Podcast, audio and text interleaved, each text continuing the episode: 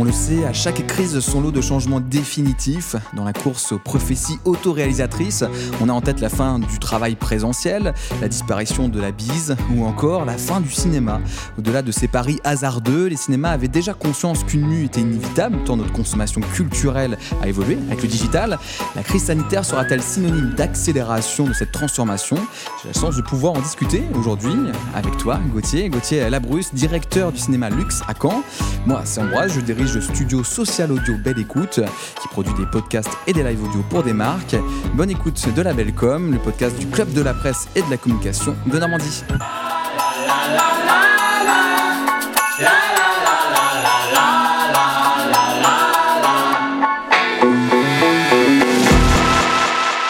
Bonjour Gauthier. Bonjour Ambroise. Au moment où on enregistre ce podcast, ça y est, ton cinéma est rouvert, il peut accueillir du public et je suppose que ça fait du bien de revoir des, salles de cinéma qui ne soient plus vides. Oui, c'était un des objectifs qu'on a poursuivi pendant un an et demi, c'était de revoir les spectateurs et spectatrices. Donc effectivement, ça fait, ça fait du bien. D'autant plus que le, le, public a répondu très fortement. Euh, on sent qu'il y a une envie qui est, qui est persistante et ça, c'est rassurant. Rassurant par rapport à tout, tout ce qu'on va pouvoir euh, échanger là euh, au cours de ce podcast. Podcast, pardon. Podcast, ouais. ouais. donc ils sont fidèles au rendez-vous. Il n'y a pas de, de, de peur, d'angoisse, de se dire on va être enfermé dans une pièce. Est-ce que le virus va, va se partager? Non, le public est là. Bah, pour l'instant, il n'y a pas de, de, crainte par rapport à ça parce qu'effectivement, de, de, toute façon, on est sur des jauges tellement réduites que j'imagine qu'elles sont rassurantes. Mais euh, oui, on ne sent pas du tout d'appréhension et on sent surtout une envie de retourner au cinéma. Quelle était ta philosophie quand tu as vu ce premier confinement nous tomber de, dessus euh, Est-ce que tu t'es dit, euh, bon, bah voilà, on va être obligé de fermer, ça c'est sûr. Il va falloir qu'on trouve de, nouvelles choses de nouvelles manières de garder le contact avec euh, les, spectateurs. Enfin, directement, c'est quoi que tu t'es dit dans les premiers temps, dans les premiers moments? Alors, dans les premiers temps, il y a quand même eu une sidération et puis on ne savait pas du tout combien de temps ça allait durer en fait. a priori, la première fermeture, elle était sur plusieurs semaines. Elle, éventuellement, elle pouvait se prolonger jusqu'à la mi-avril, la fin avril. On pensait pas du tout que ça serait jusqu'au 22 juin, puisqu'on a réouvert le, 22 juin, donc c'est une période de, trois mois. Euh, bah la, la, philosophie immédiatement, ça a été de conserver le lien avec les avec nos spectateurs, alors, avec plusieurs moyens, peut-être qu'on en, on en parlera, mais euh, puisque nous, on, est, on était déjà sur euh, les, les plateformes VOD, puisqu'on avait notre propre plateforme VOD.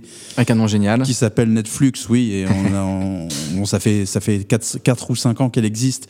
On, espérait avoir un procès de Netflix Même pour, pas. pour pouvoir faire de la com, mais on l'a pas eu. mais voilà, bon, c'était un peu évident, luxe, Netflix, mais donc ça nous a permis de, bah, finalement, de mieux faire connaître ce support, euh, qui était un prolongement de notre vidéo club. Et puis, on a réfléchi effectivement à d'autres euh, d'autres modes de, de relation euh, avec nos spectateurs dans, dans ce qu'on sait faire, c'est-à-dire projeter des films, choisir des films et les projeter. Donc, c'était à la fois la plateforme VOD, mais aussi des séances qu'on appelle des séances e-cinéma. Et puis très rapidement, je crois, le, au bout d'une semaine, j'ai déjà pensé à faire du drive-in. Euh, puisqu'on on a compris que ça pourrait être une, période qui se prolongerait. Et le, je parle du confinement et même après du déconfinement. Euh, pendant lequel nous on est resté fermé, il fallait absolument qu'on retrouve un contact avec nos avec nos spectateurs et le drive-in était un bon moyen en fait de contourner euh, toutes les problématiques du confinement. C'était important pour revenir à ces plateformes digitales comme le Netflix, euh, justement. C'était important de l'avoir. Tu penses que c'était un capital euh, très important euh, pour traverser cette crise sanitaire, là où d'autres, peut-être cinéma, n'avaient pas entrepris d'être plus présents que cela sur, sur les réseaux sociaux, sur, sur le web en général bah, Il y a eu, alors ça, va être, là pour le coup, on, on va être sur un domaine très professionnel, puisqu'il y a eu de longs débats au sein de l'exploitation cinématographique en France sur euh, l'utilisation de ces, plateformes. Et effectivement, nous, avec quelques autres salles, on était prêts. On avait ce, cet outil-là qu'on a mis en place euh, avec, un, avec une société qui s'appelle La Toile. Au départ, on était cinq cinémas euh, répartis équitablement en France, et puis au fur et à mesure, ça s'est un peu étoffé. Et à la veille du, confinement, on était peut-être une vingtaine ou une trentaine de salles qui disposaient de cet outil. Pour nous, c'était un outil évident euh, pour le luxe parce qu'on avait euh, depuis 20 euh, ans déjà un, ciné club pardon avec bah, d'abord des VHS, puis ensuite du DVD. Et quand on a compris que le, là aussi les vidéoclubs, les vidéoclubs disparaîtraient au profit d'abord des médiathèques, mais ensuite aussi de, de, tout ce qui est numérique et de, du VOD, on s'est dit qu'il fallait qu'on réagisse, qu'on fasse quelque chose, parce que pour nous, c'est un outil important qui accompagne ce qu'on fait par ailleurs en, en, physique et en salle. Donc euh, voilà, c'est, ça a été euh, une évidence. Et effectivement, on était, on était mieux préparé que d'autres, et on a constaté très rapidement que bah, la toile a, a, multiplié ses adhérents, et euh, finalement, il y a eu 200, je crois, entre 200 ou 300 salles en France qui ont rejoint ce dispositif. Et c'est une belle preuve et aussi. Qui, et qui continue à, à l'utiliser d'ailleurs. Et c'est une belle preuve pour montrer qu'il n'y a pas de concurrence entre du streaming, du VOD et un cinéma où on se déplace physiquement. Tout à fait. Alors, ce qui est intéressant dans, dans ce que tu dis, Ambroise, c'est que nous, quand on a monté en 96, c'était en 96 notre vidéoclub, le réflexe de l'exploitation et de, de, nos collègues, en fait, partout en France, c'est de dire, mais vous, vous tirez une balle dans le pied. Alors, nous, on n'a jamais considéré notre vidéoclub, et a fortiori, euh, plus tard la, la, la, toile et Netflix comme euh, de l'autoconcurrence. Au contraire, c'est pour nous une ma manière d'accompagner ce qu'on fait. Je l'ai déjà dit ça. Euh, par exemple, on, on, va avoir un film à l'affiche d'un auteur. Euh, bah, la toile, ça permet d'aller euh, découvrir euh, les autres films qu'il a réalisés. Donc, pour nous, ça, ça, accompagne notre travail de ce que j'appelle la cinéphilisation et plus, large, plus largement euh, tout ce travail euh, lié à l'éducation populaire que le luxe entreprend depuis 60 ans. Euh, donc, euh, ouais, oui, c'est pour nous un, outil euh, très important.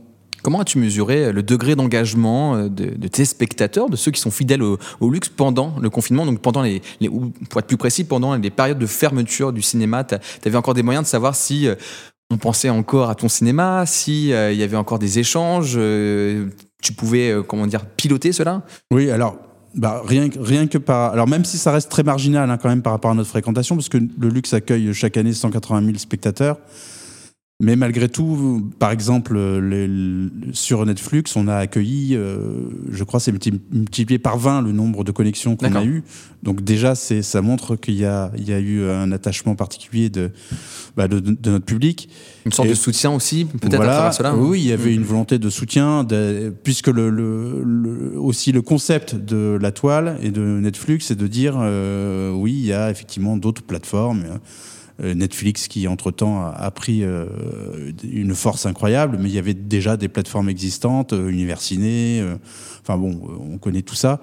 Et la toile, c'est le seul, le seul, euh, la seule plateforme qui, est accompagnée par les exploitants en fait. Donc euh, c'est vraiment quand on va voir un film sur la toile, c'est vraiment une forme de soutien à sa salle de cinéma. Et, euh, et oui, et ça donc ça a permis de mesurer, mais aussi évidemment par le, les moyens habituels que sont les, réseaux sociaux, Facebook, euh, où on sentait qu'il y avait, il y avait euh, une volonté là de, de, nous accompagner, et puis des messages euh, de bienveillance, d'espoir, de, retrouver la salle, enfin voilà, tout ça évidemment a accompagné le chemin qu'on a traversé. Est-ce que c'était particulièrement handicapant de devoir se passer d'événements physiques parce que vous êtes très actif, voire ultra dynamique sur ce sujet-là, d'accueillir des réalisateurs, de faire des, des séances thématisées, etc. Donc au-delà de, de, la plateforme, est-ce que vous avez réussi à, à maintenir justement l'engagement avec un côté événementialisé, dématérialisé en quelque sorte? Alors, il y, a eu, plusieurs aspects là-dessus. C'est que j'ai évoqué tout à l'heure les séances de e-cinéma. Et le e-cinéma, c'est exactement ça, en fait. C'est euh, une séance de cinéma classique avec un horaire précis, un billet qu'on qu achète, mais de façon dématérialisée, et un début de séance. Et souvent, ces séances-là, d'ailleurs très majoritairement, elles sont euh, accompagnées d'une rencontre avec euh, un réalisateur, une réalisatrice, un acteur, une actrice. Ça doit être même quasiment plus facile à organiser parce que s'ils peuvent rester de chez eux et pour voilà, faire la conf. Eux, le, la personne en l'occurrence est chez elle, euh, dans sa cuisine ou dans son salon ou même dans sa chambre et, mmh. et elle, elle répond ensuite. Euh, le plus souvent parce que ça a été beaucoup plus facile à organiser comme ça euh, via des chats en fait mmh. elle répond aux questions euh, qui lui sont posées à la, à la, suite de la projection du film donc c'était une manière de garder le là aussi effectivement le côté événementiel mais ce qui a, ce qui a été euh, beaucoup plus fort et beaucoup plus émouvant c'est les drive-in en fait voilà c'est là pour le coup on on restait sur quelque chose d'un peu séparé de nos spectateurs s'il y avait quand même la voiture, mais mais il y avait la rencontre. Et, du coup, là, pour, pour le coup, c'était très fort. Hmm. De, retrouver les spectateurs. Oui, de, retrouver les spectateurs, de, de, mettre en place tout ça, l'organisation. Euh, même l'organisation était presque une fête en fait, euh, une, des retrouvailles. Et puis euh, c'était très très étrange de s'adresser à des voitures, de parler parce que moi je présentais toutes les soirées avec mon micro et je m'adressais à des voitures et les gens répondaient en klaxonnant avec des appels de phare. C'était assez, assez, assez chouette. Ouais, j'imagine. J'imagine, quand, on écoute les commentateurs, c'est ce que je disais en introduction, certains ont envie de voir euh, la fin du cinéma et quand on voit le nombre de films euh, qui sont en attente d'être diffusés, il a été question à certains moments de dire est-ce que bah, Netflix pourrait euh, permettre, Netflix et les autres, hein, Disney+, etc., de diffuser les, films en, attente. Et on, dirait qu'il y en a qui ont envie d'un peu de cette histoire sensationnelle où une crise a mis le cinéma à genoux et que du coup, en fait, plus personne n'a envie d'aller dans une salle de, de, de ciné. Comment ça te fait euh, réagir ce genre de discours? Bah, c'est. Euh, d'abord, on a la, première partie de, de, cette euh, aventure, de, aventure de confinement, ça a été très frustrant. Et puis après, oui, assez vite, il y a eu de la colère, il y a eu plus que de la frustration, en fait, et, notamment lié au comportement de, Netflix. Alors, Netflix, l'histoire, il faut connaître l'histoire de Netflix. Netflix est à l'origine euh, une plateforme qui euh, emmène euh, des VO, comme un, un vidéoclub, hein, qui emmène des VOD, des DVD chez les, les, gens, et puis très, très rapidement, comme le, DVD a décliné, il, a mis une croix sur, sur le DVD définitive et pour lancer ces, plateformes de streaming. Et le, le, discours qui a été tenu par le, patron de Netflix pendant toute cette période, c'était le, même que celui qui avait tenu euh, sur le DVD, mais vis-à-vis de la salle. C'est-à-dire, la salle, c'est fini, et on a entendu ce discours-là, et quand parallèlement, on a été maintenu dans quelque chose de non essentiel, euh, quand parallèlement, on a fait des actions devant le Conseil d'État, et que le gouvernement, d'une certaine manière, euh, a avoué avoir sacrifié la culture et le cinéma en particulier en disant que bah, finalement c'était quelque chose de, de totalement dématérialisable. Évidemment, on l'a ressenti, euh, mais comme une colère profonde. Et, une agression. Et, comme une agression, et, et comme, oui, peut-être une volonté de voir disparaître la, salle de cinéma au profit de euh, d'une rencontre avec son écran. Euh, et, on a oublié tout le caractère de sociabilisation que représente la salle, en fait. C'est pour ça que c'est finalement très rassurant de voir que les gens reviennent, mais mais il y a beaucoup d'inquiétudes par rapport à ça. Et, tu le disais en entrée c'est des choses qu'on avait calculées euh, avant même que ça n'arrive. C'est-à-dire qu'on s'attendait à devoir se préparer à des mutations, des habitudes qui se prendraient. Euh, sauf que c'est arrivé très vite et, euh, et, il nous faut réagir maintenant. Mais on, on sent quand même qu'il y a quelque chose avec la salle du cinéma qui ressemble au spectacle vivant et qu'on ne pourra pas totalement voir disparaître en fait. Hmm. Es-tu confiant sur les semaines à venir euh, au sein du luxe vis-à-vis des films qui sont en attente, qui vont bientôt sortir, vis-à-vis ben, voilà, de ce qu'on parle de passe sanitaire, euh, donc normalement de plus en plus la capacité à agrandir la, la, jauge? Tu dis voilà le, le plus dur est passé ou tu restes méfiant? Ouais, il, faut, il faut rester méfiant, mais encore une fois, je, je l'ai évoqué tout à l'heure, il y a eu ce moment charnière qui a été le, le, le, le, le jugement du Conseil d'État au mois de décembre qui euh, nous prémunise en fait d'une certaine manière contre une nouvelle fermeture. Et euh, ce qui a été très compliqué à obtenir, c'est l'ouverture. On l'espérait en janvier. Finalement, on a quand même attendu sept mois, ce qui est beaucoup. Mais maintenant qu'on est ouvert, on voit pas très bien, même si ça devait reprendre, euh, même s'il devait y avoir une quatrième vague, je pense qu'on pourrait pas être refermé à nouveau et que le gouvernement a changé un, peu de logiciel vis-à-vis -vis de nous. Euh, et, donc j'ai pas d'inquiétude par rapport à ça. Euh, en revanche, ce qui est effectivement plus compliqué à gérer, euh, indépendamment des contraintes sanitaires, des jauges, du couvre-feu, ça il faut qu'on fasse avec. Mais c'est effectivement la problématique des films. Et parce qu'il y a, y a des films qui se sont accumulés sur les étagères des distributeurs et qui constituent un véritable mur auquel on a à faire face. C'est 400 à 450 films qui normalement aurait dû sortir euh, avant le festival de Cannes. Or, le Festival de Cannes est maintenu au mois de juillet. Donc ça veut dire qu'il y a un véritable encombrement. Il y a sans doute des films qui, euh, avec l'autorisation euh, du CNC, du Centre national du cinéma et du ministère de la Culture, vont pouvoir aller directement sur euh, des plateformes ou en VOD. Mhm. Bon, alors je dis bien c'est une autorisation parce que ce sont des dérogations. Normalement, un film qui a été financé pour le cinéma, il doit sortir en salle de cinéma, sinon il perd ses financements. D'accord. Voilà, c'est un peu l'histoire. Mais donc, euh, il y aura des dérogations, ce qui va permettre de, d'enlever un peu de cet encombrement. Mais malgré tout, il reste beaucoup, beaucoup de films et des films de la diversité. Donc l'inquiétude, c'est euh, de pouvoir euh, bah, de pouvoir montrer un maximum de films, mais dans, dans un quelque chose qui est très corseté entre le couvre-feu, les jauges, euh, on a moins de séances, euh, on doit faire des interséances un peu plus importantes. Donc voilà, on espère qu'on pourra préserver la diversité et surtout le cinéma indépendant parce que c'est le cinéma indépendant qui est là très fragilisé en fait. Bien sûr, et justement Gauthier, je voudrais qu'on parle aussi de ton rôle au niveau national, parce qu'on a parlé de ton rôle de, directeur de salle, du luxe à Caen, euh, mais tu as aussi euh, un rôle de représentation euh, du cinéma associatif, tu vas pouvoir nous, en parler. Est-ce que ce, rôle que tu as, c'est aussi une manière pour toi de se dire, je vais utiliser le luxe un peu comme un laboratoire, ou pour me permettre de mettre des choses en place pour montrer ce qui est possible de faire et l'impact que ça peut avoir? Oh, bah je ne sais pas si on peut le dire comme ça, mais en tout cas, il y a beaucoup d'interactions entre ce qu'on ce qu'on fait effectivement euh, localement et puis aussi ce qu'on fait au niveau national. Et de toute façon, les salles qui sont de, la même typologie que celles du luxe et qui euh, appartiennent au groupement national du cinéma de recherche euh, sont de manière générale interconnectées. regarde ce que. Car tu es président du, de cette association du groupement national cinéma recherche, pardon, oui.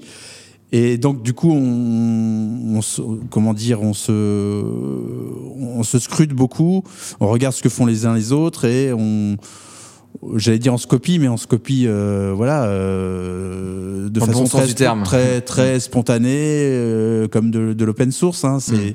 Et effectivement, en fait, tout est laboratoire. Le luxe est laboratoire, mais le groupement aussi est laboratoire. on invente des choses, et, et ce qui est intéressant, c'est que on réfléchit aussi à l'avenir.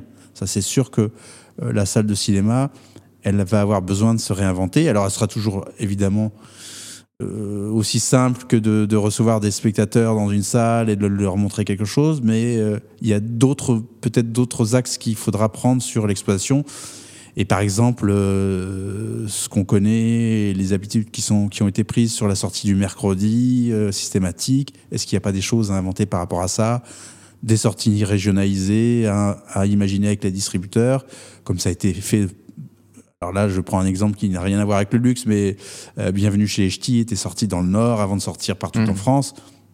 Là, on réfléchit avec un distributeur à sortir un film qui s'appelle Louloute avec Laure Calamy, qui a été tourné en Normandie, et ben de le sortir d'abord en Normandie avant qu'il ne sorte en France. Mmh. Donc il y a des choses comme ça inventées autour de l'exploitation qui, qui, euh, bah, ou finalement qui sont en friche et qui c'est un pari intéressant sur l'avenir en fait. Avenir qu'on regardera de près, et notamment avec les actualités de ton cinéma, euh, le luxe. Merci Gauthier d'être venu faire un et eh ben, point. De rien, et de faire un saut au dôme, là où on est pour cet enregistrement, et qui nous accueille très gentiment. Nous, on se retrouve très bientôt pour un nouvel épisode. Salut Gauthier. Salut, salut.